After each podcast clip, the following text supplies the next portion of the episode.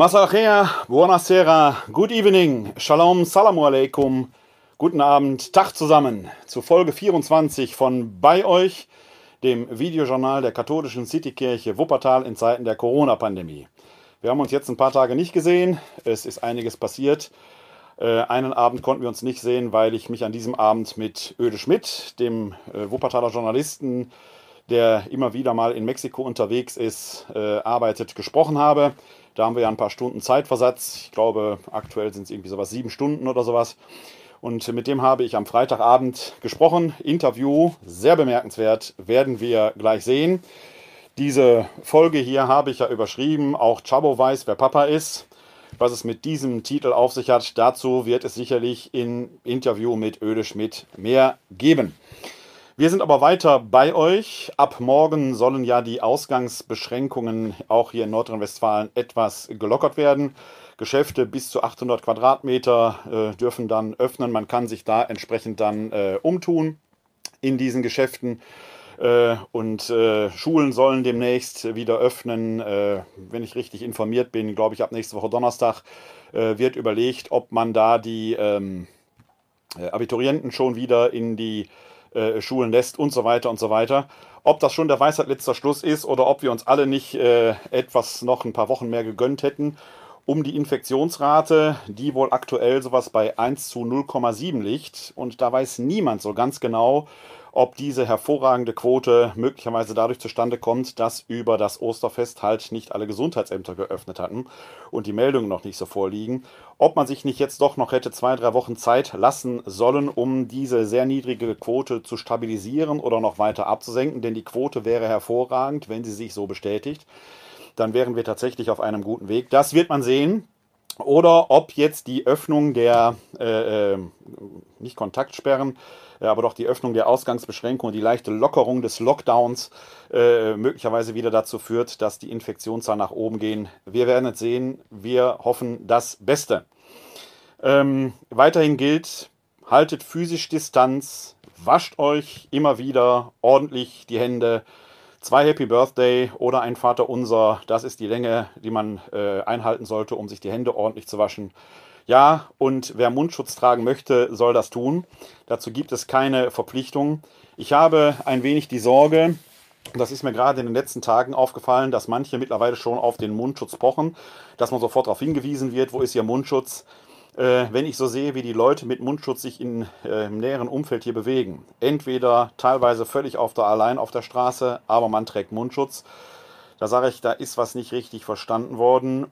Manche tragen aber auch selbst genähte Mundschütze und umarmen sich plötzlich wieder. Auch da ist etwas nicht verstanden worden. Ich habe die große Sorge, dass äh, die Mundschutzträger sich in einer falschen Sicherheit wiegen. Und das ist so ein psychologischer Effekt. Wir Menschen sind halt, wie wir sind. Und wenn wir denken, wir würden uns schützen, indem wir uns ein wie auch immer geartetes Stück Stoff vor den Mund hängen, dann kann das schnell passieren, dass der eigentliche Schutz, nämlich das Halten physischer Distanz, nicht mehr funktioniert. Das ist das, was tatsächlich wirklich hilft physische Distanz zu halten, sich die Hände ordentlich zu waschen. Und ja, mit einem Mundschutz kann man andere, nicht aber in der Regel sich selbst schützen. Bleibt also weiterhin vorsichtig. Wir hier sind trotzdem bei euch. Unser Leitbild heißt ja, ich bin bei euch alle Tage bis zum Ende der Welt. Das äh, die große Schlussverheißung am Ende des Matthäusevangeliums, Kapitel 28, Vers 20. Und äh, in der Nachfolge des vom Kreuzestod auferstandenen wollen auch wir weiterhin bei euch sein. Äh, wir sind für euch weiterhin erreichbar unter 0202 42969675.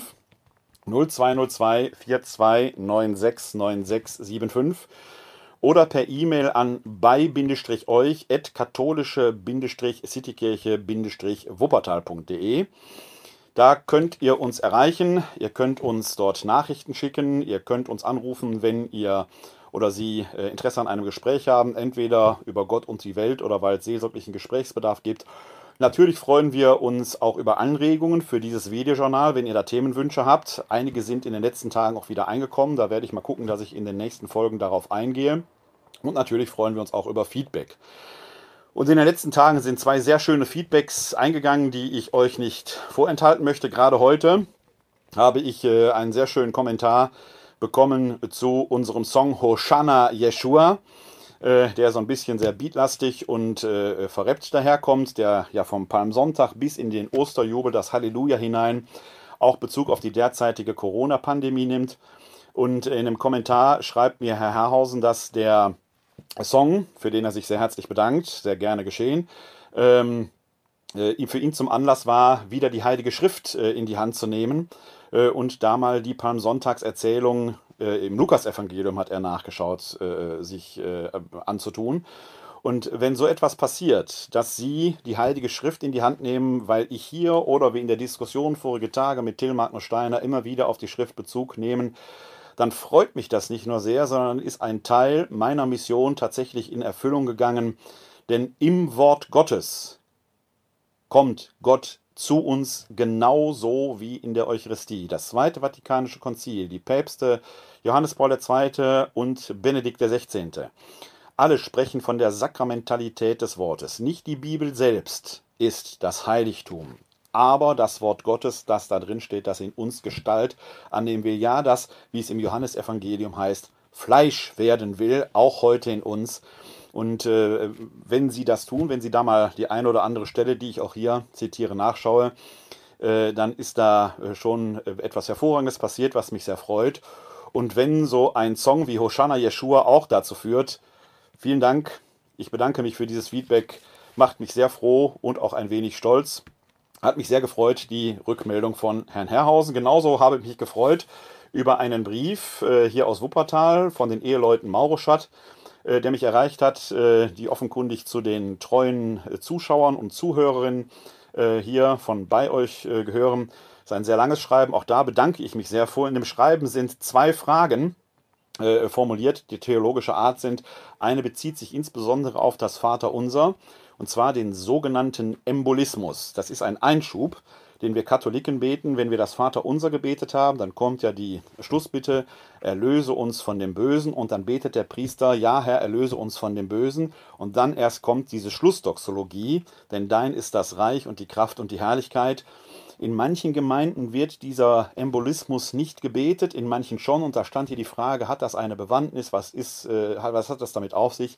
Die Frage möchte ich nicht so nebenbei behandeln. Ich werde in dieser Woche, versprochen, auf diese Frage noch etwas genauer eingehen. Heute hatte ich aber eben versprochen und äh, auch äh, angekündigt, dass wir Öle Schmidt gleich äh, im Interview hören, der aus Mexiko sehr Interessantes zu berichten hat. Und weil dieses Gespräch ein bisschen länger ist, schieben wir die Embolismusfrage etwas nicht vor uns her, aber wir verschieben sie auf eine der nächsten Folgen. In der nächsten oder übernächsten Folge werde ich da etwas näher drauf eingehen. Aber vielen, vielen Dank für das schöne Feedback das mir zeigt, dass ich hier nicht ins Leere hinein sende und spreche, sondern am anderen Ende sitzen doch tatsächlich Menschen. Wer hätte das gedacht?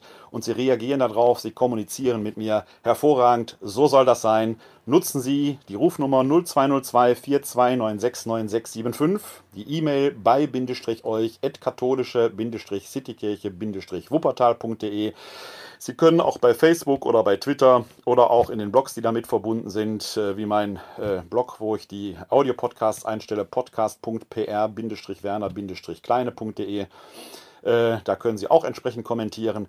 Alle wichtigen Angaben finden Sie entweder in den Show Notes oben drüber oder unten drunter oder auf der dazugehörigen Homepage zu diesem Videojournal unter www.kck42.de slash bei euch. www.kck42.de slash bei euch. Das Gottesdienstproblem wird heiß diskutiert in den letzten Tagen, ähm, denn nachdem die äh, Regierungschefinnen und Chefs der Bundesländer zusammen mit der Bundeskanzlerin äh, über eine Lockerung des Lockdown beraten haben, kamen auch jetzt wieder die Religionen nur am Rande vor und sofort kommt natürlich Protest. Ist das alles nicht mehr systemrelevant? Ich mag dieses Wort systemrelevant nicht mehr, denn es stellt sich die Frage, von welchem System reden wir überhaupt, von welcher Relevanz reden wir überhaupt, was heißt überhaupt Systemrelevanz. Man möchte selbst gerne auch eine wichtige Stütze der Gesellschaft sein.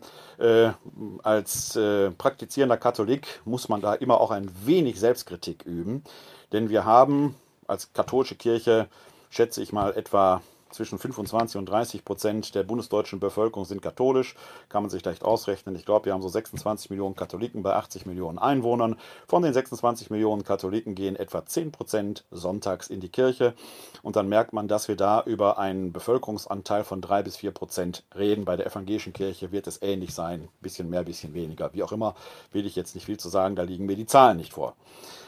Ob man da jetzt tatsächlich von einer Systemrelevanz von Gottesdiensten sprechen kann und sollte, wirft bei mir erhebliche Fragen auf. Gottesdienste sind für uns Katholiken, wenn wir praktizieren sind, natürlich systemrelevant. Natürlich sind die auch wichtig. Gerade wenn aus der Liturgie heraus, wir sprachen in einer der letzten Folgen darüber, eben das diakonale Handeln und die Verkündigung geschieht. Gottesdienste sind alles andere als unwichtig. Wenn ich jetzt aber die Diskussion im Netz verfolge, was da so alles erzählt wird, äh, dann sage ich erstens, wird auch da schon und sind die deutschen Bischöfe da schon im Gespräch mit den Regierungschefinnen und Chefs, was die Ermöglichung von Gottesdiensten angeht. Erstens. Zweitens. Natürlich müssen dann entsprechende Hygienemaßnahmen geachtet werden. Es ist mittlerweile bekannt, dass gerade religiöse Fundamentalisten jeder Couleur, jeder Religion, jeder Konfession zu den sogenannten Superspreadern gehören. Das betrifft Muslime wie Juden, da haben wir es gerade von Till Magnus Steiner letzte Woche im Gespräch gehört zählt aber auch, gilt aber auch für christliche Fundamentalisten, die immer nach diesem Motto vorgehen, Gott kann ja nicht krank machen, die Begegnung mit Gott, Gott hilft. Ja, so einfach ist das nicht. Wenn das so einfach wäre, gäbe es ja kein Leid in der Welt. Wirft die große Frage nach dem Theodizee-Problem auf, warum ist die Welt so, wie sie ist? Warum gibt es überhaupt Leid? Und in der Tat, die Gottesdienstbesucher, die oder da, wo Gottesdienste veranstaltet werden, die all das, was uns der Verstand lehrt, was uns die Naturwissenschaft lehrt, die das ignorieren, dort sind die großen Infektions-Hotspots bei Corona. Und da muss man schlicht und ergreifend sagen, bitte denkt nach. Dazu gibt es übrigens einen interessanten Beitrag in der FAZ. Den verlinke ich in den Show Notes. Da kann man dazu etwas lesen.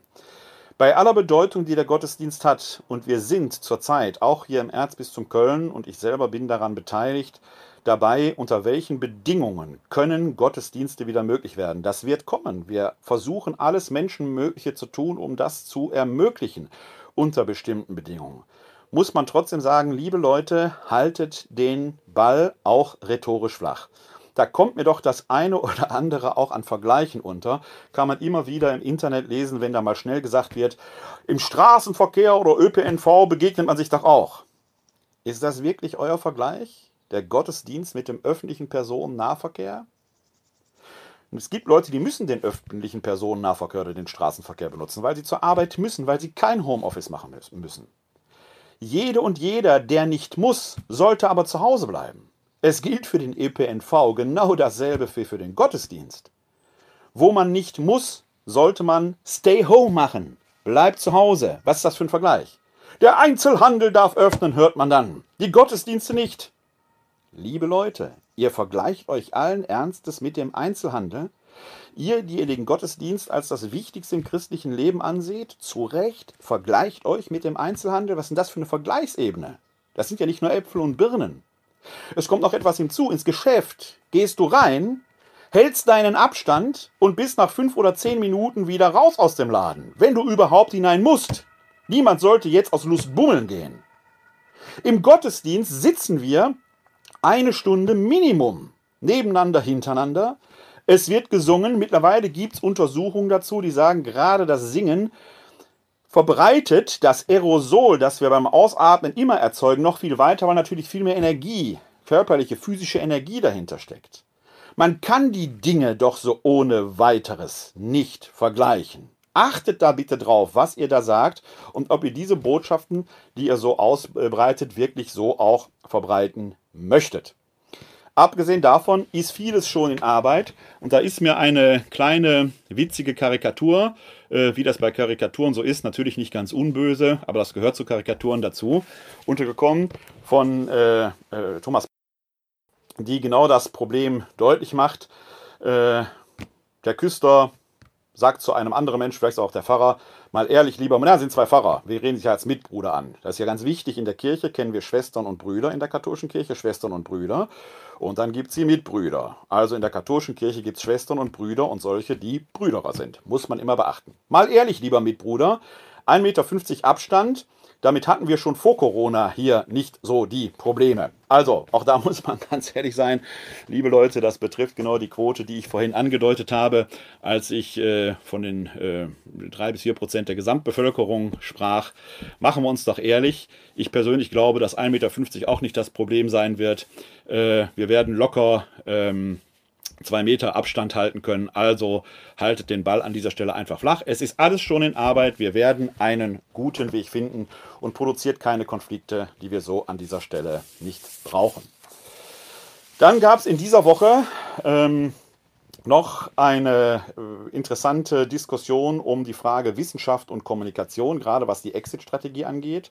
Da gibt es drei große äh, Parteien, kann man sagen, die sich um drei Virologen herumscharen. Die eine ist Droste, die andere ist äh, Stracke und der dritte ist Kekulé, die auch in Talkshows gerne herumgereicht werden und die aus ganz unterschiedlichen äh, Fachrichtungen kommen, aus ganz unterschiedlichen Herkünften kommen.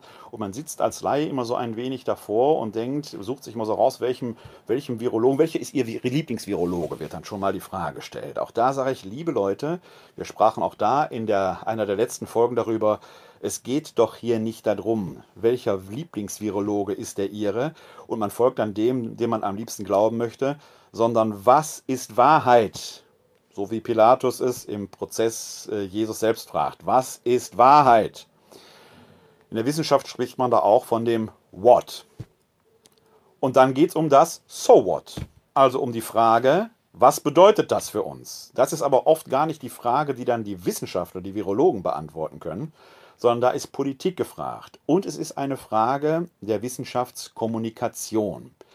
Da ist gerade heute wieder mal in dem äh, YouTube-Channel MyLab von Mai T. Nguyen Kim, die hatten wir letzte Woche hier schon mal, ein wieder hervorragendes Video veröffentlicht worden. 17 Minuten, aber sehr sehenswert, das genau diesen Unterschied deutlich macht zwischen What und So What, zwischen dem, was man wissenschaftlich wissen kann, wissen muss, wo man vielleicht auch im wissenschaftlichen Streit ringen muss und dem, wie es kommuniziert wird und auch da, wo sich Wissenschaftler manchmal mit der Kommunikationsweise der Kommunikationsmedien entsprechend schwer tun. Schaut euch das mal an. Ich finde diese Metaebene, die Mighty Nguyen Kim da aufmacht, wirklich wichtig, dass man sich damit auseinandersetzt, um die Dinge entsprechend einordnen zu können. Denn was die medizinische Wissenschaft angeht, würde ich mal sagen, sind fast alle hier, mich eingeschlossen, Laien. Das muss man wissen, aus welchem Stand guckt man da heraus. Es hilft nicht, sich einen Podcast, so gut er auch ist, anzuhören und zu denken, jetzt wären wir alle plötzlich Fachmänner und Fachfrauen. So einfach ist es dann eben nicht. Und äh, äh, selbst wenn man einen Erste-Hilfe-Kurs hat, macht erst einen das noch nicht zum Chefarzt. Ich bin sehr froh über jeden, der mich, wenn ich mal verunfallen sollte, was Gott verhüten möge, bei mir Erste Hilfe leistet. Ich möchte aber nicht, dass der Ersthelfer, so er nicht selbst ein Mediziner oder eine Medizinerin ist, dann auch das Skalpell schwingt, um mich chirurgisch entsprechend zu behandeln. Also Schuster bleibt bei deinen Leisten, die Schusterin bitte auch. Äh, ganz interessantes Video, um das einzuordnen, packe ich euch auch in die Show Notes. Kommunikation und Wahrnehmung, das ist ein entscheidendes Stichwort, denn es betrifft eine weitere Debatte, die in den letzten Tagen befeuert wurde, immer wieder auch von Publizisten äh, aller Richtungen, von links bis rechts, äh, auch von vermeintlich Intellektuellen, wobei mich bei manchem, was ich da lese, äh, der Eindruck beschleicht, ob wirklich jeder intellektuell ist, der glaubt, er könnte etwas schreiben. Das eine hat mit dem anderen nur bedingt zu tun. Die Kunst des Schreibens zu beherrschen ist das eine, ob das einen aber immer schon zur intellektuellen oder zum intellektuellen macht, sei mal dahingestellt. Die Debatte kreist sehr stark um die Frage, sind unsere Grundrechte in Gefahr? Da hatten wir auch schon mehrfach drüber gesprochen, dass es ja darum geht, die verhältnismäßige Austarierung der Grundrechte äh, zu gewährleisten. Es, neben dem Grundrecht auf Gesundheit gibt es viele andere Grundrechte und in einer solchen Krisensituation, wie wir sie derzeit erleben, muss man eben die Frage stellen, welche Grundrechte sind jetzt höher zu gewichten. Ist das Grundrecht etwa auf Versammlungsfreiheit, und da geht es ja in der Gottesdienstfrage auch drum, höher zu gewichten als das Grundrecht auf Gesundheit. Und wenn man sich das klar macht, was das heißt, dann merkt man, wir sind hier weit davon entfernt, in einen Polizeistaat zu gehen. Und wie weit wir davon entfernt sind, kann man umso mehr merken, wenn man mal in andere Länder schaut. Da habe ich eben vorgestern Abend mit Öle Schmidt, dem Wuppertaler Journalisten, der äh, sich derzeit in Mexiko auffällt, gesprochen. Wir werden uns das Video gleich anschauen. Ich möchte Öde Schmidt nur kurz vorstellen. Wir kennen uns schon sehr, sehr lange. Er arbeitet unter anderem für das Rolling Stone Magazin, für das Greenpeace Magazin, ist freier Journalist bei WDR 5, dem Deutschlandfunk und hin und wieder dem SWR. Er ist kein Kirchenmann, ist eher atheistisch eingestellt, Gerade das macht ihn für mich als Gesprächspartner immer wieder interessant. Sonst schwimmt man immer nur in, dem eigenen, in der eigenen Filterblase herum. Aber da kommen die fruchtbarsten Dinge heraus. Unter anderem das Gespräch, das wir gleich sehen werden oder hören werden. Äh, und vor allen Dingen wirft er da eine interessante Perspektive drauf. Dass er sich aber immer wieder auch von kirchlichen Themen, auch wenn die ihm eher etwas ferner liegen, inspirieren lässt, werdet ihr, werden Sie gleich in diesem Gespräch hören. Denn er ist ganz besonders fasziniert von einem Papst, der aus Lateinamerika stammt. Wer könnte das sein? Und dieses Video könnte man so überschreiben, wie ich die ganze Folge überschrieben habe. Auch Chabo weiß, wer Papa ist. Wir schauen uns den Film mal an. Er dauert so 35 Minuten. Bleibt dran, ist sehr interessant. Ich hoffe, dass man im Livestream den Ton einigermaßen hören kann. Interessanterweise ist der Ton aus Mexiko manchmal besser als der, den ich hier aus Wuppertal aufgezeichnet habe. Äh, hinterher, wenn ihr es bei YouTube anguckt oder im Audiopodcast, werde ich den Ton etwas besser hineinschneiden. Hier für die Live-Übertragung versuche ich das Mikrofon entsprechend hinzustellen, dass ihr einigermaßen gut hört. Und dann sage ich mal Film ab. Ja, ich begrüße jetzt äh, in Mexiko Öde Schmidt. Äh, er arbeitet schon seit zehn Jahren als unser Mann in Lateinamerika. Wir geben ja hier seitens der katholischen Citykirche Wuppertal eine Zeitung heraus. Logisch, die so in unregelmäßigen Abständen kommt. Und Öle Schmidt berichtet da immer wieder auch mal aus äh, Lateinamerika. Er hält sich zurzeit in Mexiko auf, ist ein äh, mir sehr eng verbundener und mit mir befreundeter Wuppertaler Journalist. Mehrere Monate im Jahr bist du ja in Mexiko, derzeit eben auch wieder. Ich begrüße dich herzlich hier zu unserem Gespräch. Ja, schönen guten Tag, Werner. Ja, bitte beim Vornamen bleiben, nicht so förmlich heute. Ja, wir kennen uns schon recht lange und ähm, ich freue mich, dass wir jetzt auf diese Weise hier sprechen können äh, in den Zeiten der Corona-Pandemie, dass wir so ein bisschen darüber erfahren können, wie ist die Lage aktuell in Mexiko. Äh, hier in Deutschland wird ja derzeit aus vielen Ecken heraus eine ganz intensive Grundrechtsdebatte geführt. Äh, einige Intellektuelle aus dem rechten und dem linken Lager ereifern sich da und sehen die Grundrechte schon gefährdet, kommen aber oft eben auch zu dem Schluss, irgendwie muss es ja dann doch sein, damit man den Virus eingrenzt. Die Kirchen äh, sind mittlerweile da auch äh, sehr aktiv, weil Gottesdienste ja ausfallen.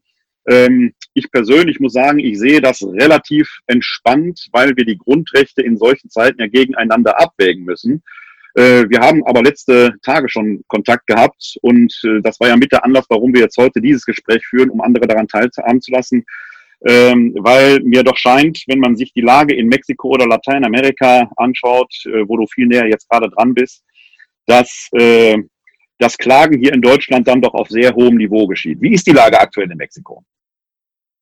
Ja, also ich bin in San Cristóbal de las Casas, das ist im Süden Mexikos, in Chiapas. Das ist direkt angrenzend an Guatemala, wo Mittelamerika geografisch beginnt. Und generell sind wir hier ein paar Wochen zurück, was diese Pandemie angeht. Das heißt also, ähm, ich würde mal sagen, wir sind drei, vier Wochen später dran.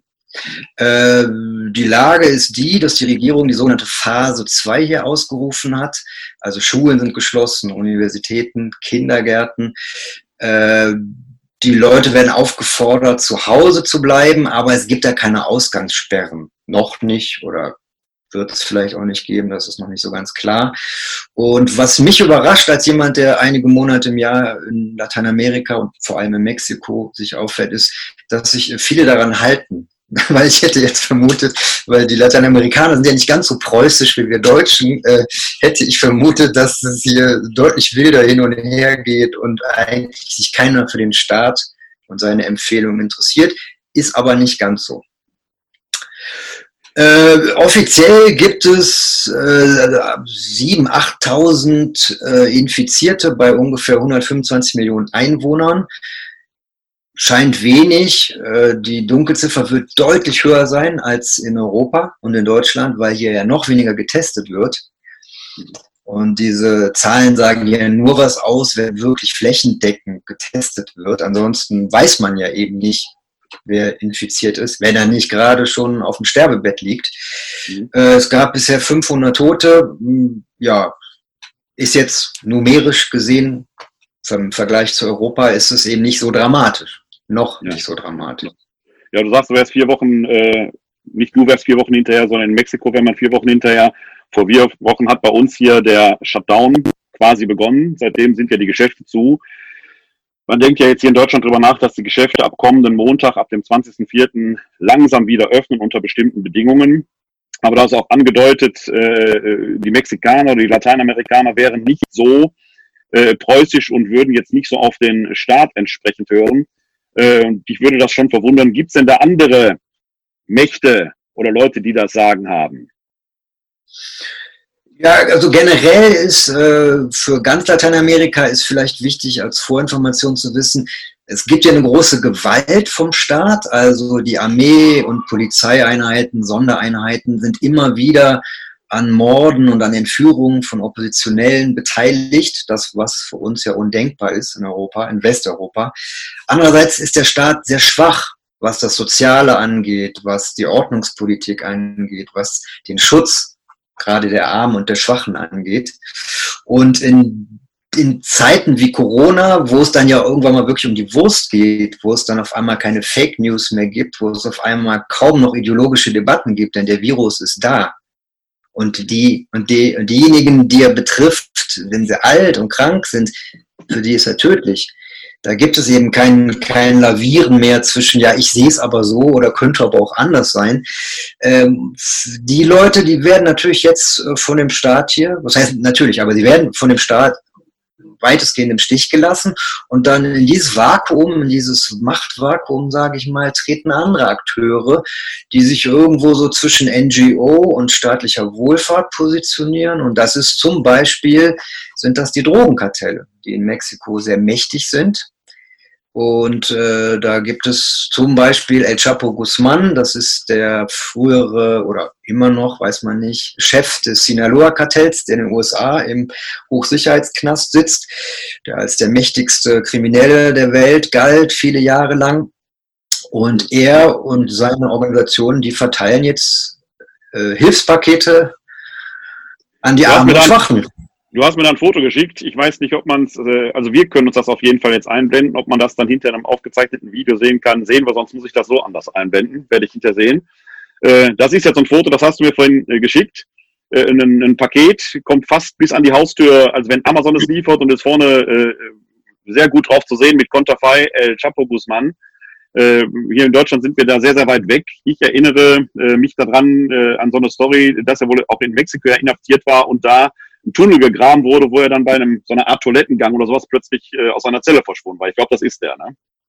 Genau, genau. Der ist zweimal ausgebrochen und dann hat es den, den, äh, den Amerikanern, also den, den, den Amis irgendwann mal gereicht und dann haben sie gesagt, so, jetzt nehmen wir den, bevor der zum ja. dritten Mal türmt. Ja.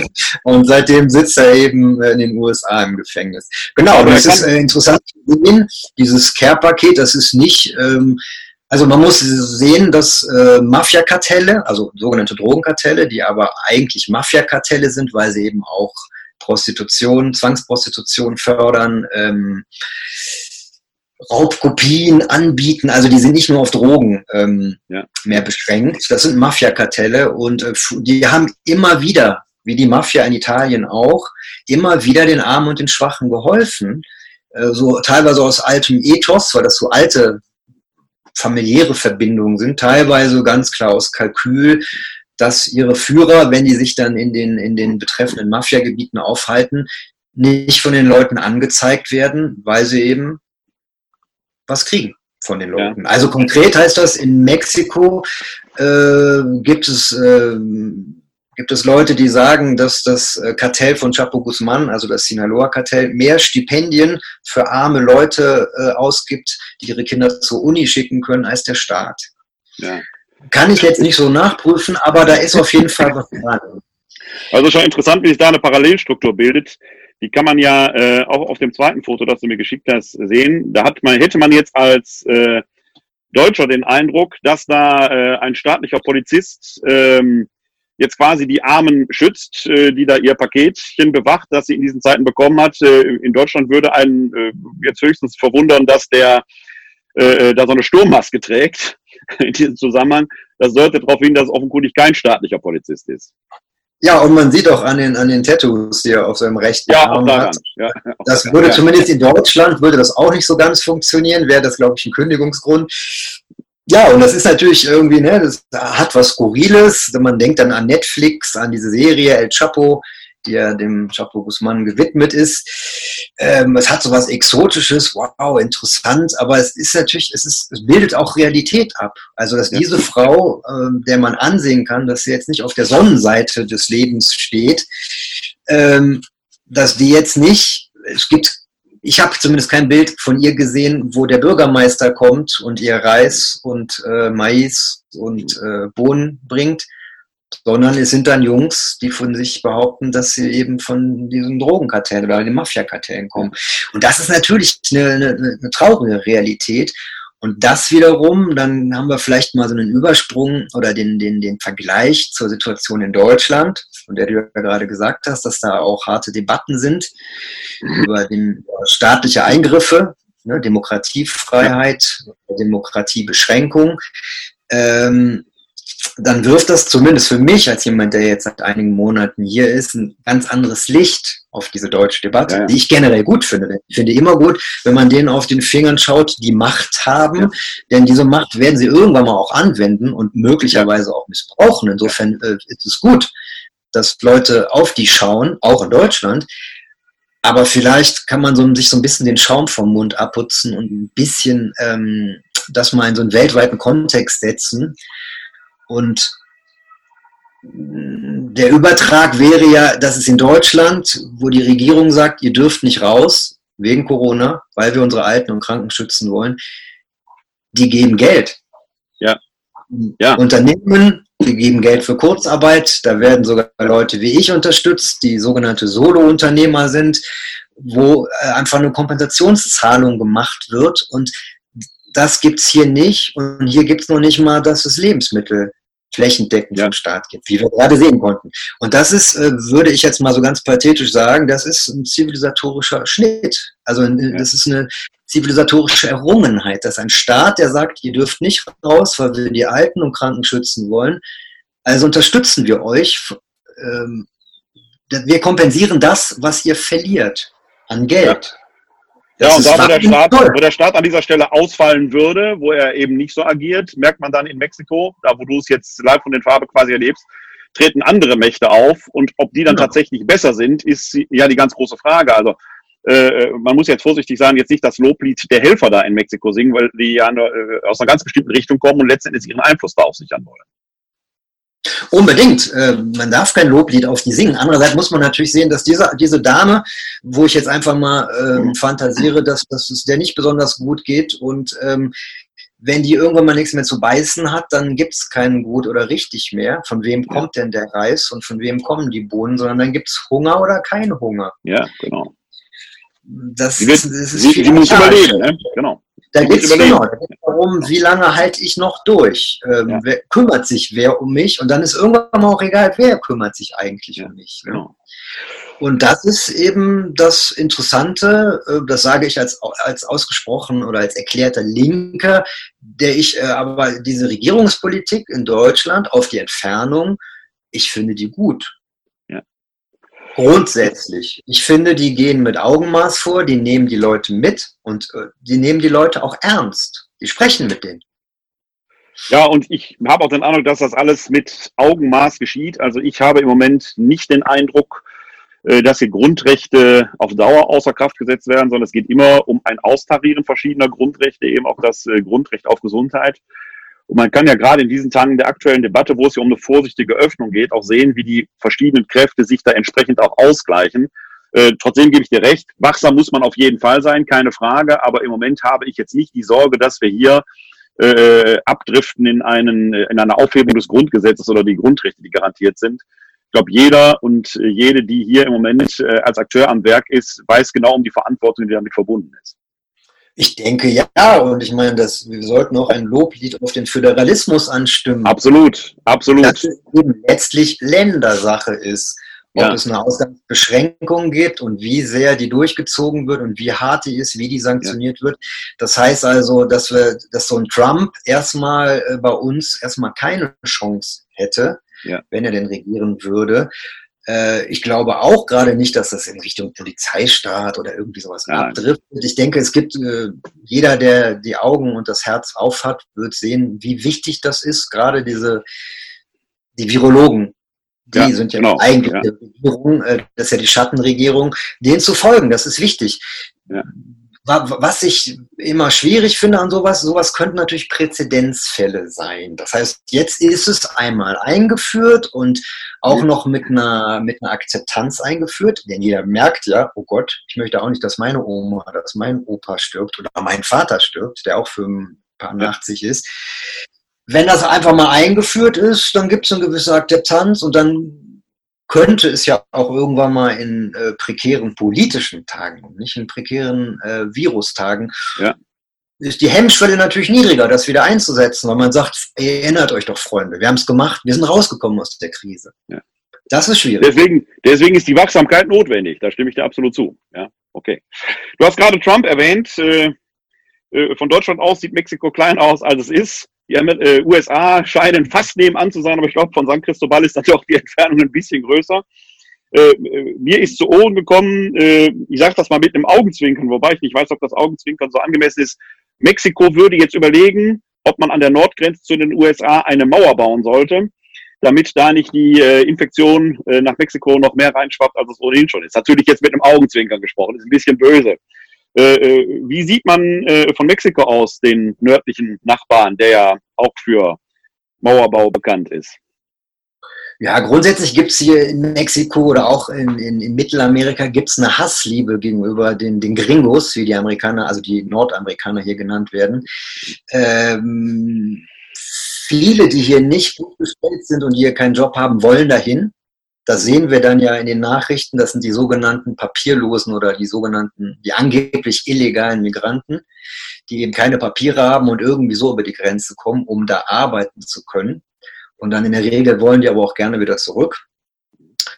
Äh, andererseits sind die Leute natürlich extrem angepisst von dem äh, Rassismus, den es gibt und den ist, der ja nun auch im Oval Office sitzt, jetzt schon seit mehreren Jahren. Also nach Obama ist es ja ganz äh, schrecklich geworden, was den Rassismus, den Regierungsrassismus in den USA angeht. Und insofern, ja, Trump mag hier keiner. Und äh, dieser Scherz, von dem du erzählt hast, der geht hier natürlich auch rum. Ja, wir müssen mhm. uns schützen vor den Kombos. Die machen uns alles kaputt. Die Wirtschaft, die machen uns krank. das nicht. Ich glaube, die sind dritte Welt. Ungefähr so wird hier geredet. Was natürlich auch einen traurigen, ja, einen ganz traurigen Beigeschmack hat, weil es leider wahr ist. Ne? Ja, ja. Ähm, ja, es gibt hier eben leider ähm, auch einen populistischen Präsidenten. Also das hätte ich noch vor einem Monat hätte ich ihn nicht populistisch genannt. Äh, das ist äh, López Andrador, kurz genannt AMLO. Das ist der neue Präsident seit anderthalb Jahren, der so ein bisschen von der Linken kommt, nachdem 70 Jahre hier die, die, die, die, die harte Rechte regiert hat und äh, ja, einen Scherbenhaufen hinterlassen hat, gerade was die Gewalt angeht und die soziale Ungleichheit. Und der hat sich aber auch als ähm, selbstherrlicher Führer jetzt rausgestellt. Also, wie gesagt, Mexiko ist ungefähr drei, vier Wochen zurück, mhm. was Entwicklung in Europa angeht, Corona. Und ähm, wir hätten genug Zeit gehabt, von den Erfahrungen aus Italien, aus Spanien, von den leidvollen Erfahrungen zu lernen. Das ist hier mhm. versäumt worden, weil, weil AMLO einfach weiter Hände geschüttelt hat, weiter Wahlkampf gemacht hat und sich umarmt hat und seine eigenen Virologen bloßgestellt hat, die nämlich längst gesagt haben, Abstand halten, die selben Regeln vorgeschlagen haben, wie in Europa auch. Ähm, und da gab es dann so skurrile Situationen und das zeigt, wie wenig oftmals die Führer hier in Lateinamerika an ihrem Volk interessiert sind, an denen, die sie gewählt haben. Ähm, da gab es eine Pressekonferenz. Der Mann macht täglich eine zweistündige Pressekonferenz, um ja, und das ist die Analogie zu Trump, um sich selber zu huldigen. Und da fragte ein Journalist äh, vor zwei, drei Wochen, ja, was ist denn jetzt mit, äh, mit, mit Corona und wie, wie, wie gedenken Sie, das Land zu schützen, also Mexiko und die Mexikaner? Und er lächelte nur, der Präsident, und holte aus seinem Portemonnaie zwei Heiligenbildchen raus. Das ist hier sehr weit verbreitet. Also ich habe auch so Heiligenbildchen. Ähm, und er sagte, mit denen kann uns doch gar nichts passieren. Ah. Dann war der ein bisschen verwirrt und sagte, äh, er wird jetzt nicht so ganz verstehen. Dann sagte, ja, Mexiko ist doch eine ganz alte Kulturnation und wir hätten, die hätten hier so viel schon erlebt und durchgestanden. Da könnte so ein Virus. Also mit Gott vertrauen und den Hilfen der Heiligen. Corona doch kein Problem. Ah. So, das jetzt, ne, wenn man das als, als skurrile Randnotiz ähm, sieht, hat das einen gewissen Unterhaltungswert. Ähm, es wird natürlich ab dem Moment tragisch, wenn man weiß, dass der die Zeit hat verstreichen lassen. Ja. Und das ist in einem Land mit 125 Millionen Einwohnern. Ich habe mich eben nochmal schlau gemacht im Vorfeld unseres Interviews. Gibt es ungefähr 5000 Intensiv. Ja, bei 125 das ist wenig. Das also wenig. Wir haben in Deutschland, glaube ich, mittlerweile 40.000. Nur mal die bei 80 Millionen Einwohnern 40.000 Intensivbetten. Das ist so, um die Relation so mal in den Raum zu stellen. Ne? Ja. In Deutschland dann davon ausgehen, dass, dass es die auch gibt. Hier kann es sein, dass die einfach in so einer Statistik vorkommen, hm. weil irgendeiner mal irgendeinen Zuschuss dafür beantragt hat und dass hm. es die gar nicht gibt. Und ähm, so, wenn sich das, die, das in Relation setzt, dann ist natürlich dieser Scherz mit den Heiligenbildern, äh, bleibt er einem, äh, ja, bleibt er einem im Mund stecken. Ähm, ja. Ich habe dir vorhin unseren Song vorgespielt, da kann ich nur sagen, Hoshana, Yeshua, hilf doch, Gott hilft, kann man dazu noch singen. Ne? Genau. ja, da ist doch die Frage. Also ich meine, persönlicher Glaube hilft bestimmt immer. Ja. Aber da hat, hatten wir im Vorfeld ja auch schon drüber geredet. Äh, die, die, die Gesetze der Naturwissenschaft werden natürlich, darüber sind wir zumindest, wir beide uns ja einig, die werden nicht außer Kraft gesetzt durch einen Nein, Glauben. sie sind auch Gott gegeben, die Gesetze, also aus meiner Sicht. An dem Punkt können wir über die, die Ursächlichkeit können wir beide jetzt immer trefflich streiten. Woher auch immer die kommen, aus meiner Sicht sind die Naturgesetze ja Gott gegeben, also werden die weiterhin gelten, so wie sie halt sind. Ne? Genau. Ja, ja und äh, die haben also eine Menge versäumt. Die haben eine Menge Zeit verstreichen lassen und äh, das wird einigen tausend Leuten das Leben kosten. Ne? Äh, wir reisen mal ein bisschen nach Süden. Ein Name, der natürlich hier in Deutschland auch bekannt ist, ist Bolsonaro. Ist ja auch so ein, ich nenne ihn immer so ein Hasardeur, äh, was diese Dinge angeht, der ja weiter fleißig Hände schüttelt, hat ja hier äh, nicht ganz so weit weg wie Brasilien äh, Mr. Johnson in äh, Großbritannien ja auch getan, aber der war jetzt längere Zeit erkrankt und ich glaube, er überdenkt seine Strategie. Äh, du bist nicht wirklich nah an Bolsonaro ran, entfernungsmäßig, aber näher als ich. Was kannst du da aus äh, äh dem südlichen amerikanischen Kontinent äh, berichten? Ja, letztlich äh, leider auch nichts Gutes. Ähm, Herr Bolsonaro muss man vielleicht kurz erklären, weil, weil Brasilien ist ja auch ziemlich weit weg von Deutschland, politisch gesehen weit weg. Äh, also wenn Trump ein unangenehmer, sexistischer, frauenfeindlicher, äh, homophober äh, Rechter ist, dann ist, also Bolsonaro ist ein Nazi, ist ein Rechtsradikaler, ganz eindeutig. Äh, und der verfolgt eine ähnliche Strategie wie Trump, wie Johnson. Äh, der hat geleugnet. Er hat geleugnet, er hat es weggelacht, er hat gesagt, was kann denn so eine Grippe, also ein Grippchen, hier wird alles so verniedlicht, mhm. was kann denn so eine kleine Grippe schon anrichten? Wenn man ein bisschen Sport macht, wie ich, sagt er dann, passiert nichts. Äh, in der Zeit, während er weiter Hände geschüttelt hat, hat sein Gesundheitsminister und die Virologen, die stellen sich ja im Moment als die, als die, als die Guten raus. Das sind ja die Superhelden, äh, Virologen, ähm, die eben nicht biologisch sind, sondern ganz anti-Fake News mäßig tatsächlich rein naturwissenschaftlich, faktisch orientiert vorgehen. Ja. Ist ja ein kleiner Siegeszug äh, der Naturwissenschaft und, und der Fakten auch zu beobachten wieder.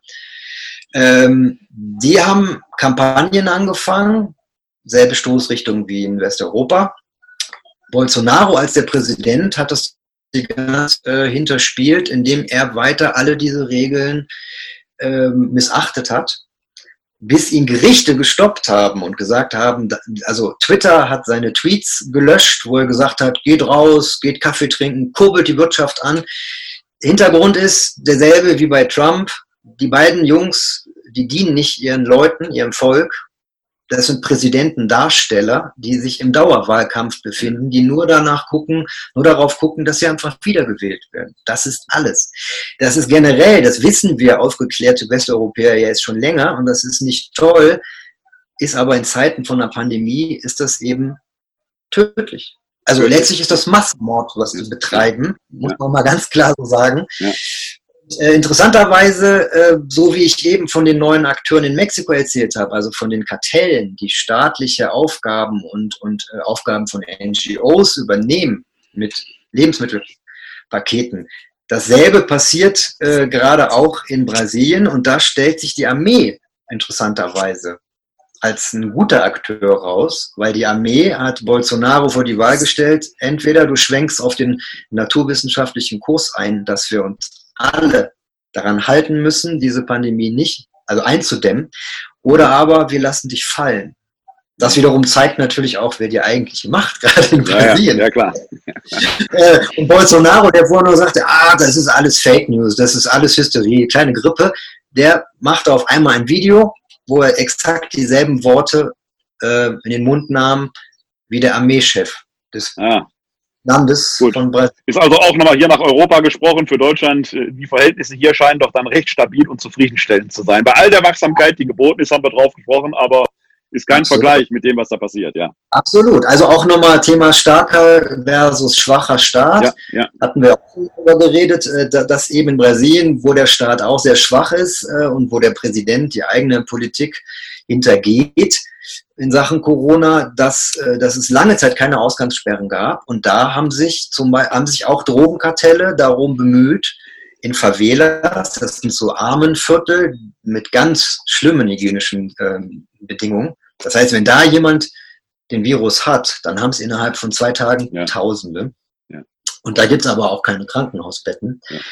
Äh, da gab es keine Ausgangssperre und da haben Kartelle, Drogenkartelle oder Mafiakartelle aus dem Viertel, die haben eigenständig per WhatsApp eine Ausgangssperre den Leuten diktiert und haben denen gesagt, Freunde, wer nach 8 Uhr aus der Straße zu sehen ist, dem werden wir eine Lektion erteilen. So mit verfremdeter Stimme über WhatsApp. Ja, okay, okay. Das ist natürlich auch nicht die feine Art, aber ja. es zeigt das Versagen des Staates. Ja, ja, ja. Lateinamerika ist ja noch in anderer Hinsicht ein Stichwort, äh, gerade für mich auch als Katholik.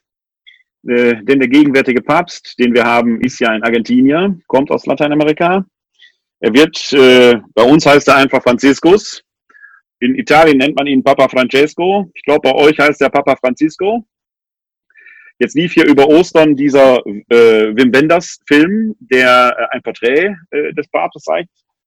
Ich äh, habe mir den Film gestern nochmal aus der Mediathek, bevor er aus der Mediathek leider verschwunden ist, äh, angeschaut. Wirklich ein sehr beeindruckender Film, äh, der ein ganz besonderes Licht auf äh, diese Persönlichkeit nochmal wirft.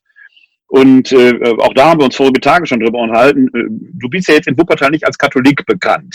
eher nicht. Ne? wir haben uns ja eher kennengelernt, äh, weil du mal von mir einen Artikel wolltest, wo ich was über Ostern als Revolution schreiben sollte. Du kommst ja eher aus dem, aus dem linken Spektrum der Gesellschaft. Aber du warst beeindruckt von diesem Film. Sehr, sehr. Ähm, wir alle, die Macht haben oder in Machtpositionen sind, verdienten natürlich auch Papa Francisco Kritik Meiner Ansicht nach, ähm, da ist ja keine Ausnahme. Und gerade als jemand, der aus so einer erzkonservativen, erzkonservativen ähm, Organisation wie der katholischen Kirche oder nennen wir es mal dem Vatikan kommt. Ne? Also äh, insofern verdient er Kritik, wie alle anderen auch. Ähm, Kritik heißt aber ja auch, dass man feststellt, wenn jemand was gut macht, wenn jemand beeindruckend äh, ist.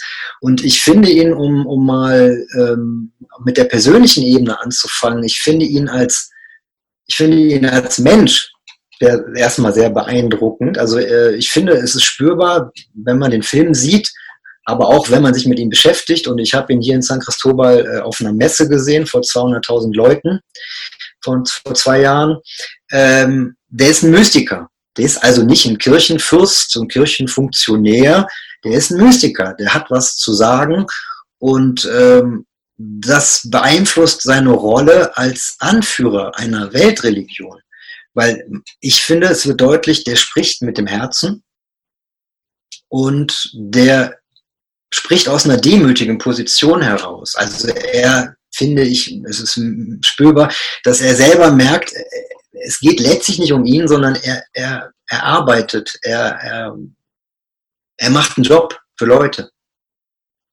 Ja. Und das, das, ist in dem Film, das ist in dem Film deutlich zu spüren, äh, wie sehr nah er bei den Menschen ist und wie sehr sein Herz an den Menschen hängt und gerade an den Armen, ja, zu denen er geht. Also ich fand auch gerade die Bilder sehr beeindruckend, wenn er da äh, plötzlich äh, in seinem weißen Gewand in, in so einer Favela oder sowas auch, die Menschen um ihn herum scharen. Er lässt sich berühren, er weicht nicht zurück, er ist mittendrin. Also es sind schon sehr, sehr beeindruckende Bilder gewesen, die sehr viel auch von seiner Persönlichkeit erzählen. Genau, und es zeigt ja auch, wir, hatten ja eben äh, jetzt diese, diese ganze internationale Verbrecherbande an Populisten, haben wir ja erwähnt, Trump, Bolsonaro, Johnson etc. Es zeigt eben auch einen Gegenentwurf zu diesen äh, egomanen weltlichen Führern, die vorgeben, das Gutes zu wollen, denen es nur um sie geht und wo man sich immer wieder an den Kopf fasst. Warum werden die gewählt? Gerade von den Armen, die von denen ja noch weniger kriegen ja. als von einer anderen schlechten Regierung. Und das ist ein Gegenentwurf. Er ist bei den Leuten und er stellt sich in den Dienst der Leute. Und das finde ich erstmal so als jemand, der Macht kritisch hinterfragt und Mächtige auch kritisiert, finde ich das äh, sehr interessanten Punkt. In welche ja, ich Richtung? glaube, das, äh, und da kommt dann, kommt dann auch der, der Linke, wie du einer bist, äh, und der Katholik, wie ich einer bin, an dem Punkt, was seine Person angeht, glaube ich, zusammen. Dieser Mann ist einer, der redet nicht nur, der handelt, ne, sondern das ist, das ist ein Täter seines Wortes. Und das ist etwas, was absolut beeindruckt dann kann man über das, was er sagt, kann man sicherlich ideologisch streiten, ist Gott jetzt, ist Gott nicht, aber er steht für das ein, was er sagt. Es ist jetzt nicht nur ein akademischer Lehrer, sondern das ist ja eigentlich das, was für mich das Evangelium ausmacht, dass man nicht nur ruft, äh, Herr, Herr, sondern dass man letzten Endes an den Menschen, mit den Menschen handelt. Und das wird in diesem Film sehr, sehr eindrücklich nach vorne gestellt. Absolut. Und da kommt auch nochmal, jetzt kann ich wieder als jemand, der viel der sich in Lateinamerika auffällt, jetzt gerade, aber in den letzten zehn Jahren ja auch immer, äh, immer wieder viele Monate, ähm, dann kommt so eine Perspektivendivergenz raus, also sowas, was man vielleicht Eurozentrismus nennen kann. Ich hab, krieg immer wieder Ärger mit Freunden von mir, wenn ich sage, trotz Kritik, die ich an Papa Francisco habe, finde ich viele Sachen gut an dem. Oh, dann geht's los. Ja, aber das. Und mit dem Zölibat und mit der Rolle der Frauen, wo ich sage, kritisiere ich genauso, finde ich, ist er zögerlich.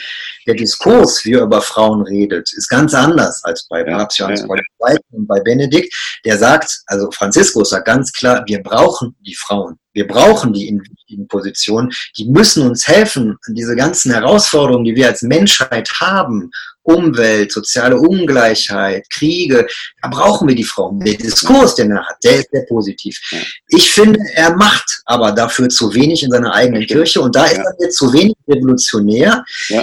So, aber grundsätzlich äh, kriege ich dann immer Ärger mit vielen meiner Freunden, äh, die dann sagen, ach, reaktionär und erzkonservativ, wo ich dann sage, ähm, trotz einiger Kritik ist das ein bisschen so eine, ähm, ja, ist das ein bisschen so eine salonkommunistische Sache, ja. wenn man schön in Deutschland in seinem Haus sitzt und die Rente kommt oder das, das Einkommen kommt und man sagt, der ist ja gar nicht so für die Armen, der ist ja gar nicht gegen den Kapitalismus. Wo ich dann sagen muss, äh, hier in Lateinamerika, wenn der, wie du sagst, in die Favelas geht, wenn der zu den Leuten geht, wenn er sich mit den Leuten trifft und denen sagt, ihr habt keine Rechte als Arbeiter, Ihr werdet ausgebeutet, ihr werdet missbraucht. Und deswegen sage ich als Papst, ich will eine arme Kirche für die Armen. Das finde ich sehr gut und das finde ich auch sehr angenehm radikal. Und insofern kann ich da äh, viele Kritik äh, so nicht nachvollziehen. Also er hat ja das Zweite Vatikanische Konzil, die diese Botschaft der Option für die Armen, wo die Kirche sich ja neu aufgestellt hat, Ende der 60er, diese Botschaft, die ist ja vergessen worden und von Leuten meiner Ansicht nach wie Papst Johannes Paul II. und Benedikt, die ich sehr konservativ bis reaktionär empfunden habe, der hat ja, der Franziskus hat die ja wieder rausgeholt, diese Botschaft, bei den Leuten zu sein. Ja, und er betont sie sehr stark. Und äh, alles, was, was du gesagt hast, das kann man auch in seinem letzten apostolischen Schreiben, dieses geliebtes Amazonien, Carida Amazonia, kann man das sehr gut nachempfinden. Äh, zwei Drittel dieses Schreibens gehen genau in diese Richtung und ich habe da mal auch einen Beitrag in unserem Weblog die Werbung zugeschrieben. Dann gibt es so einen merkwürdigen Cut da drin, wo plötzlich dann dieses äh, traditionalistische wieder nach vorne kommt, wo ich sage, wie kommt das da rein? Der Exeget in mir schreibt danach, dieser, dieses dritte Drittel kann nicht aus seiner Feder stammen. Die ersten zwei Drittel schon, die auch sehr poetisch sind, wo er lateinamerikanische Lieder und Gedichte zitiert. Und dann kommt plötzlich wieder so eine Geschichte, wo man denkt, warum gehst du jetzt nicht den entscheidenden Schritt an dieser Stelle nach vorne? Und ich glaube, dass das, das ist kein Übergangspapst äh, in dem Sinne, dass man ihn vergessen wird. Ganz im Gegenteil. Aber er scheint der Papst zu sein, der den Step in die richtige Richtung tut, aber ihn auch irgendwie nicht, warum auch immer, vollziehen kann. Ich verstehe es teilweise nicht, weil ich dieses Schreiben Candida Amazonia in den ersten Vertretungen dermaßen stark fand, äh, äh, äh, in seiner Ausrichtung, wo man sich da, warum gehst du jetzt dann nicht auf den letzten Schritt dahin und machst diesen Schritt nach vorne? Ne? Man wird sehen. Also da kann ich dir äh, aus meiner Warte durchaus zustimmen, auch wenn wir aus unterschiedlichen Perspektiven darauf gucken. Was wäre denn der letzte Schritt oder der nächste Schritt, den du da vermisst? Also ich habe, also der, der, der Schritt, den ich jetzt mit Blick auf Amazonien vermisst habe, wobei ich sage, alles das, was ich jetzt zu Amazonien sage, wird weltweit, weil wir als katholische Kirche mal weltweit agieren, würde jeder andere irgendwo anders sagen, dann bitte bei uns auch. Okay. Äh, hätte ich aber auch nicht gegen. Warum man jetzt in Amazonien zwar die Frauen, also in seinem Schreiben, die Frauen so hochschätzt und sagt, im Prinzip macht ihr schon Gemeindeleitung. Ja, und im Prinzip haltet ihr die Kirche da hoch. Ihr macht das alles schon. Warum man da nicht den Schritt nach vorne geht und wenigstens den Diakonat der Frau dort ermöglicht. Wenigstens das. Verstehe ich. Ja, ja. Habe ich nicht verstanden. Das, und das wäre ja nur ein kleines Schrittchen gewesen. Das wäre noch nicht mal so jetzt so die Superrevolution gewesen. Warum man das ja. jetzt nicht auf diese Weise amtlich auch legitimiert. Warum man nicht sagt und sagt, wenn die Eucharistie für uns als Katholiken so wichtig ist und man hält die so hoch, und das ist ja eine Diskussion, die geht ja hier in Deutschland nach vier Wochen schon los, wo die Kirchen die Gottesdienste äh, äh ausgesetzt sind. Und in Amazonien gibt's Regionen, da kommt ein Priester alle zwei, zweimal im Jahr vorbei. Ja? Warum man da nicht sagt, okay, der Zölibat ist jetzt nicht so im Grundgesetz der Kirche verankert. Wir können uns vorstellen, dort verheiratete Priester zu haben. Das wäre noch nicht mal eine Revolution gewesen. Es wäre ein Schrittchen gewesen. Aber selbst das war nach dem großartigen ersten zwei Dritteln nicht möglich. Und da sage ich, habe ich nicht verstanden. Weil die ja. Zeit wäre reif gewesen und der Wind wehte auch eigentlich günstig, sage ich mal. Also wenn nicht jetzt, wann dann? Das war die Frage, die habe ich mir da gestellt. Ja, ja, gerade weil ja da in Amazonien, in dem Gebiet, äh, das ja auch darum geht, können die Gemeinden weiterleben. Ja, genau. Ja, und dann die Evangelikalen, die ihren Einfluss da haben und so weiter und so weiter. Ne? Also das ist eine ganze Reihe von um was ganz Öle, ich merke, äh, ich glaube, wir sind schon eine Dreiviertelstunde zugange. Der Videoblog hat ungefähr eine Dreiviertel. Ich merke, wir sprechen nochmal miteinander und entfalten das Thema weiter. Ja, ja weil ich unser Gespräch nicht schneiden möchte. Ich finde nichts, was da drin wäre, was rausgeschnitten werden sollte. Ähm, wir verabreden uns einfach nochmal und setzen das dann äh, weiter fort. Ja? Gerne doch. Ich bedanke mich erstmal bei dir herzlich für dieses Gespräch. Ja. Ähm, bald bist du wieder in Wuppertal. Dann hoffe ich, dass die Cafés aufhaben. Äh, dem Till habe ich gesagt, äh, den alten Pessachgruß nächstes Jahr in Wuppertal. Äh, nächstes Jahr in Jerusalem. Dir sage ich nächstes Jahr in Wuppertal. Nein. Aber nicht nächstes Jahr, sondern in ein paar Wochen in Wuppertal. Dann gehen wir Kaffee trinken. Wie gesagt, diesen Sommer in Wuppertal. früher hoffe ich doch. Früher. Früher. Alles ja? Gute euch. Also, alles Gute nach San Cristobal. Bis dann. Gruß nach Wuppertal. Tschüss. Tschüss. Ja, soweit Öle Schmidt. Ihr habt gemerkt, wir waren mit dem Gespräch eigentlich noch lange nicht durch mit den Themen, die da angestanden hätten. Ich denke, dass ich mit Öde Schmidt äh, in den nächsten Wochen oder Tagen sicherlich nochmal Kontakt haben werde und wir dieses Gespräch, das ich persönlich sehr bemerkenswert fand, äh, entsprechend fortsetzen werden. Äh, Mexiko ist ein paar Flugstunden weg, aber irgendwie dann doch nebenan. Man merkt aber, dass die Welt eine ganz andere ist und wenn man sieht, wie da mit der Corona-Pandemie umgegangen wird und welche Kräfte da wirksam sind, dann erscheint hier in Deutschland doch das Klagen als ein Klagen auf sehr, sehr hohem Niveau. Äh, die Zeit ist jetzt in der Tat vorgedrungen. Ich möchte trotzdem heute die Andacht, äh, die ja heute am Weißen Sonntag ist, denn wir haben den zweiten Sonntag der Osterzeit. Es ist der Weiße Sonntag. Eigentlich wären ja heute an vielen Orten schon die Erstkommunionen gewesen. Man kann heute wirklich an die Erstkommunion Kinder in besonderer Weise denken, die ihre Erstkommunion zu einem späteren Zeitpunkt feiern werden. Äh, wir werden uns gleich mit einer Lesung zum Weißen Sonntag beschäftigen, denn das Evangelium zum Weißen Sonntag ist Thomas der Zweifler und über diese äh, Dinge haben wir in den letzten Tagen, bei den letzten Folgen immer schon gesprochen. Aber ich finde, dass die zweite Lesung, die zum Weißen Sonntag gehört, es gerade mit Blick auf die gegenwärtige Situation im wahrsten Sinn des Wortes in sich hat. Vorher noch ein paar Hinweise. Die nächste Folge hier von bei euch kommt übermorgen am Dienstag, denn morgen Abend gibt es eine Webkonferenz, wo es unter anderem um die Frage gehen wird, wie können wir auch im Erzbistum Köln hoffentlich bald möglichst wieder Gottesdienst feiern. Deswegen kann ich morgen Abend leider nicht senden. Wir werden uns dann aber, so Gott will, am 21.04. Dienstagabend sehen. Und noch einen weiteren Hinweis. Äh, in der Regel habe ich in Wuppertal ja so eine Reihe, äh, wo wir uns alle zwei Wochen zur sogenannten Glaubensinformation im Stadthaus treffen. Die letzten beiden Glaubensinformationen, das ist ja so ein Glaubenskurs, der sich so über ein Jahr am Glaubensbekenntnis orientiert, abwechselnd biblische Themen, systematisch-theologische Themen. Der kann natürlich im Moment nicht stattfinden, weil wir diese Versammlungsbeschränkungen haben und natürlich, weil wir dort in einem sehr engen Raum zusammensäßen. Also musste ich die äh, ursprünglich erst nach der Risikoabwägung, jetzt natürlich auch wegen der entsprechenden äh, Vorgaben der Landesregierung ausfallen lassen. Ich werde aber versuchen, sie in dieser Woche als Webinar stattfinden zu lassen. Da bin ich schon sehr gespannt drauf. Ich bin ja recht technikaffin, aber ein Webinar habe ich auch noch nicht äh, äh, veranstaltet. Also ist für mich auch ein Probelauf. Äh, wenn Sie, wenn ihr da Spaß dran habt äh, an dieser Glaubensinformation, es geht nämlich um die Auferstehungsberichte im Johannesevangelium. Da wird uns Thomas der Zweifler auch wieder begegnen dann äh, klickt euch da mal rein. Äh, wenn ihr folgendem Link folgt, es ist ein Webinar, das ich mit der Software Zoom fahre, wird ja auch intensiv diskutiert ob Zoom datensicher sei.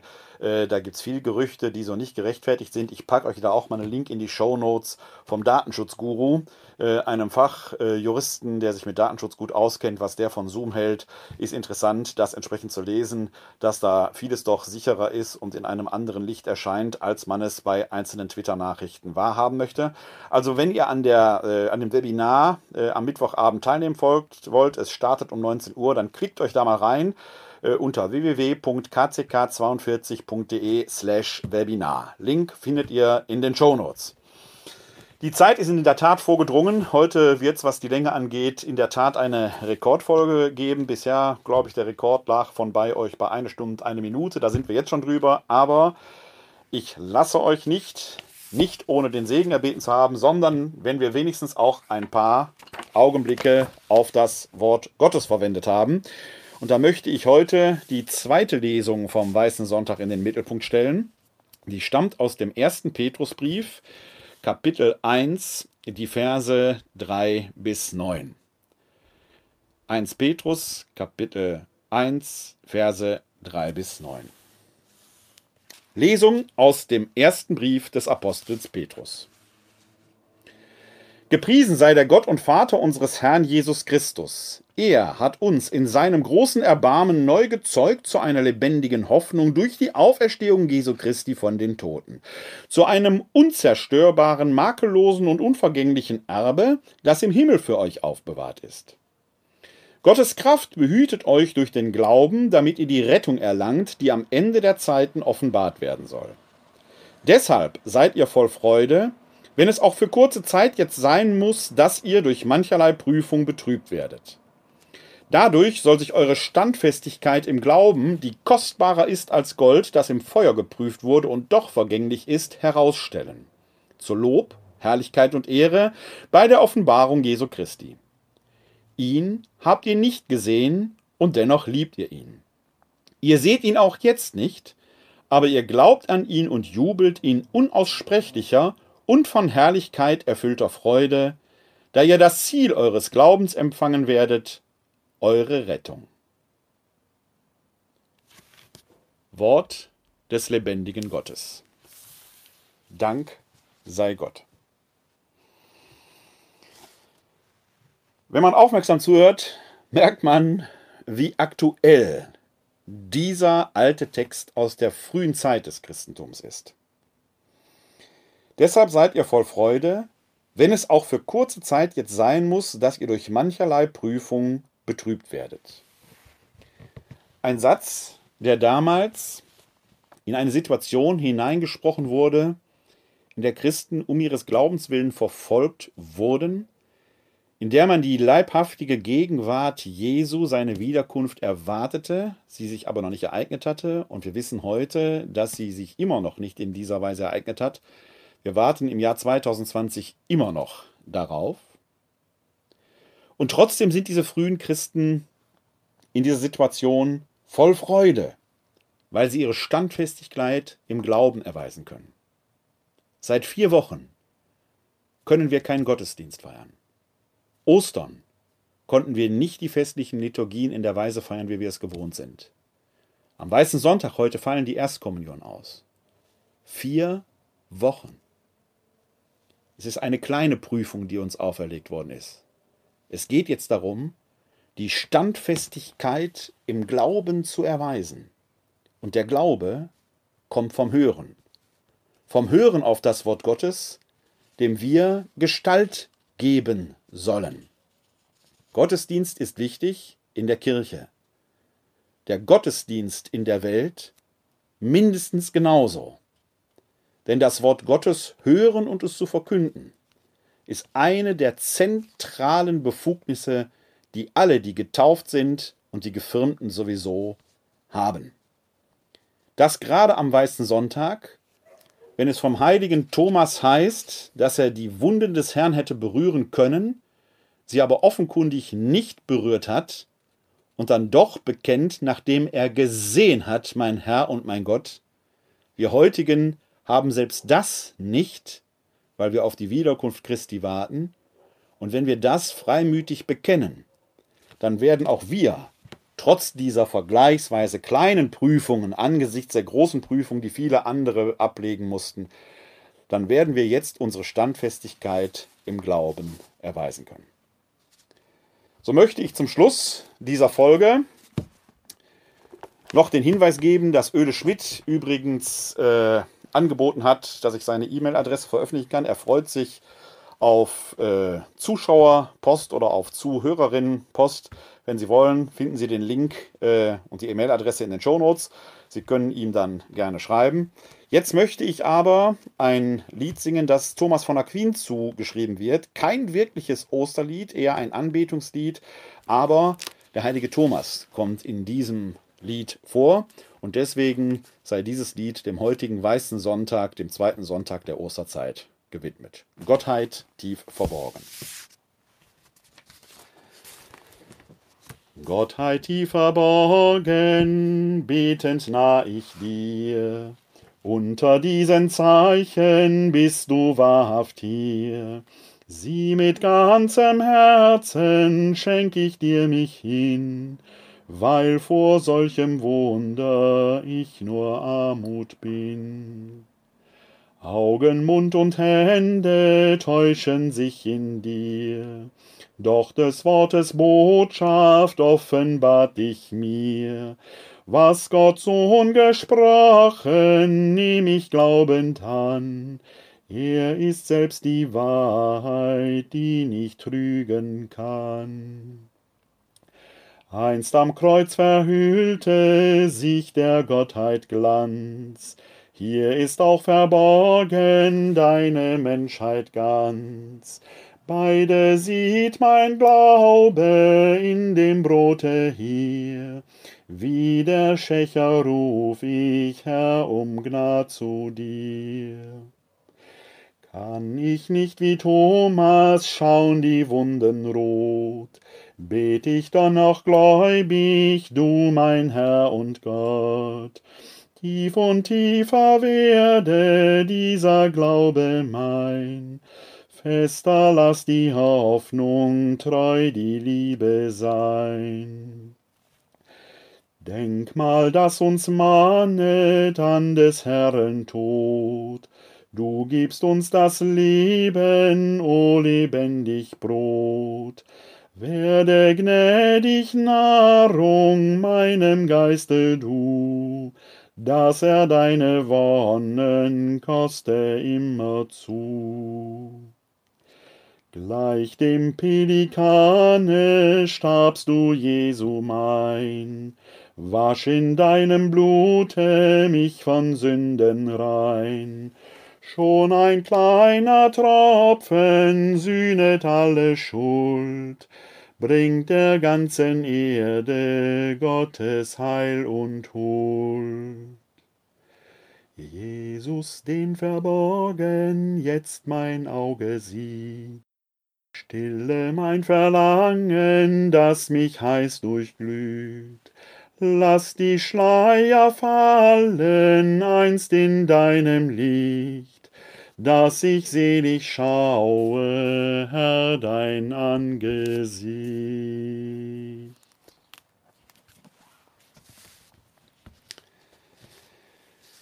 Der Herr segne uns, er bewahre uns vor Unheil und er führe uns zum ewigen Leben. Halleluja.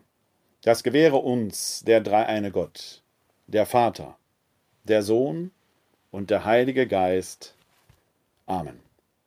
Hosanna Jeshua. Hilf doch. Gott hilft. Halleluja. Heute ist nicht alle Tage.